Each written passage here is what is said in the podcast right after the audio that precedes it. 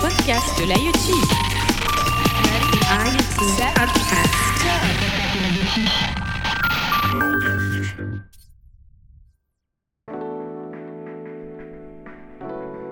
Bonjour et bienvenue au podcast de l'IoT saison 2. Nous sommes déjà à la saison 2. Je suis ravie de vous retrouver et j'espère qu'il en sera autant pour vous.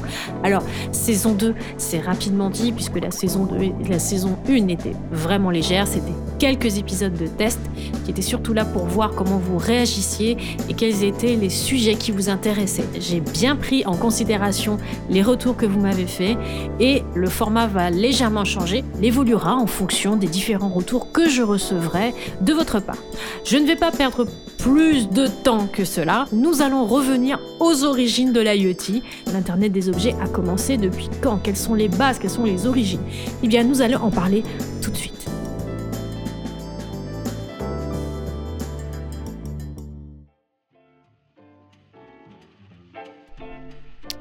Avant de commencer, il est important de se mettre à l'idée que l'IoT, les IoT, tels que nous le connaissons aujourd'hui, a été construit sur plusieurs bases technologiques et sur des opportunités sociologiques et commerciales. C'est pour cela qu'il n'est pas aisé, comme je l'ai dit tout à l'heure, d'avoir une seule vision des origines de l'Internet des objets. Du coup, voici comment je vois, et ce n'est que ma vision, elle vaut ce qu'elle vaut, de, bah, de l'évolution de l'Internet des objets. Donc voilà ce que j'en ai conclu. Premièrement, il fallait les bases en hardware. Donc commençons par le hardware. pour que l'IoT puisse s'imposer, il fallait du hardware de plus en plus petit, qui consomme de moins en moins et qui a une puissance de calcul de plus en plus importante. Donc, selon les lois empiriques de Moore, rappelez-vous pour certains de vos cours de physique, selon les lois empiriques de Moore énoncées dans les années 60 qui déterminaient la croissance du nombre de transistors et donc de l'évolution de la puissance et de la vitesse de calcul des processeurs, et eh bien entre autres, ce n'était qu'une question de temps. Et le temps lui a donné raison puisque finalement les processeurs sont devenus de plus en plus petits, de moins en moins imposants et de plus en plus puissants. Et donc, l'Internet des objets avait besoin de ces systèmes qu'on appelle des systèmes contraints, qui sont très petits et qui donc en fait sont moins encombrants et qui peuvent du coup faire euh, plein de calculs. Ensuite, il fallait donc une base de communication longue distance parce que euh, un système contraint tout seul, il sert pas à grand chose. Il fallait quand même être capable d'envoyer des signaux à très longue distance ce hardware, en général ce sont des capteurs des devices, il fallait quand même qu'il soit en capacité d'envoyer des informations à plus ou moins longue distance. Et donc, il a fallu passer par plusieurs étapes. Et donc, par exemple, première phase, 1832, avec l'invention du télégraphe électromagnétique en Russie. En 1844, Morse qui envoie le premier message télégraphique public. En 1962, là on est un petit peu plus, on est un peu plus proche, AT&T qui invente le Bell 103 qui a été le premier modem commercial. Et en 1965, le MIT, il y a le MIT Lincoln Lab, deux ordinateurs ont été en capacité de communiquer entre eux pour la première fois. Et donc avec ces bases en fait, on a mis en place ensuite des protocoles de communication qui ont permis de pouvoir envoyer des informations à courte, moyenne et longue distance.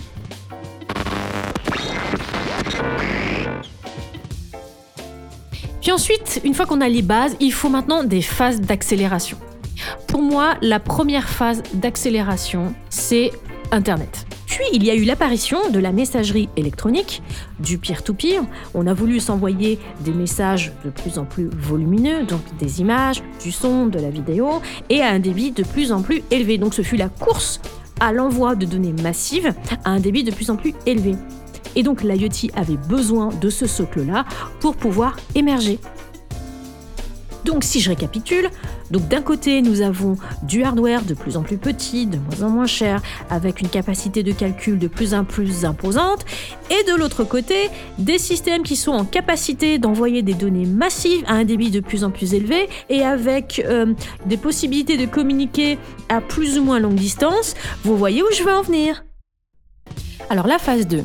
La phase 2 correspond pour moi à une évolution euh, sociétale qui est corrélée à une évolution technique. Je parle du e-commerce. En fait, le e-commerce a challengé le système de transaction et donc a challengé la monétique. Il faut faire des transactions de plus en plus rapides et sécurisées. Et à cela aussi, je le lis à l'évolution des requêtes dans les bases de données. Alors quel est le lien avec l'Internet des objets? Tout simplement, lorsque l'on reçoit des données issues de ces systèmes contraints, device capteurs, appelez ça comme vous voulez, ces données sont envoyées, il va bien falloir les stocker quelque part. Et en plus, ces données euh, arrivent euh, avec des volumes différents, arrivent avec euh, une volumétrie différente, avec une structure de données différente. Et puis, comment il va falloir les requêter? Et bien entendu, il faut y penser avant. Et c'est pour cela que l'évolution de, de, des transactions, des systèmes de transactions, a permis à l'Internet des objets de pouvoir trouver sa place. Troisième phase, troisième et dernière phase. Il s'agit de l'apparition, de l'émergence, de l'évolution des réseaux sociaux. Pourquoi? Les réseaux sociaux gèrent une quantité astronomique de données avec des personnes qui sont reliées, interconnectées entre elles, avec énormément de transactions à la seconde. Euh, ce challenge a été possible via une évolution technologique qui est reliée d'ailleurs à la phase 2, à savoir qu'il fallait des bases de données, un système de bases de données qui sont en capacité de le faire. Ce n'est pas hasard que Facebook est à l'origine de Cassandra, le système de base de données distribué. En quoi cela a influé sur l'Internet des objets? Sur deux aspects.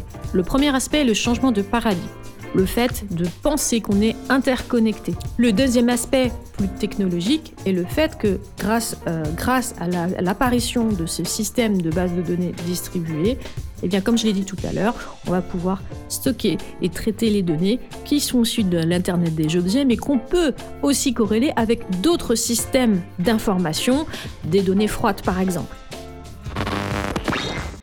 Et voilà, c'est terminé pour cette session de ce premier épisode du podcast, euh, Les origines de l'IoT. Je trouvais que c'était une bonne manière de commencer. Bien entendu, je, n'ai pas été exhaustive. D'ailleurs, là, je suis en train de vous parler, j'ai pensé au cloud. Je ne l'ai même pas évoqué. Je suis sûre qu'il y a plein d'éléments que je n'ai pas, pas évoqués, que j'ai oubliés. Mais bon, il faut bien terminer cette session. Euh, en tout cas, je vous remercie beaucoup de votre fidélité.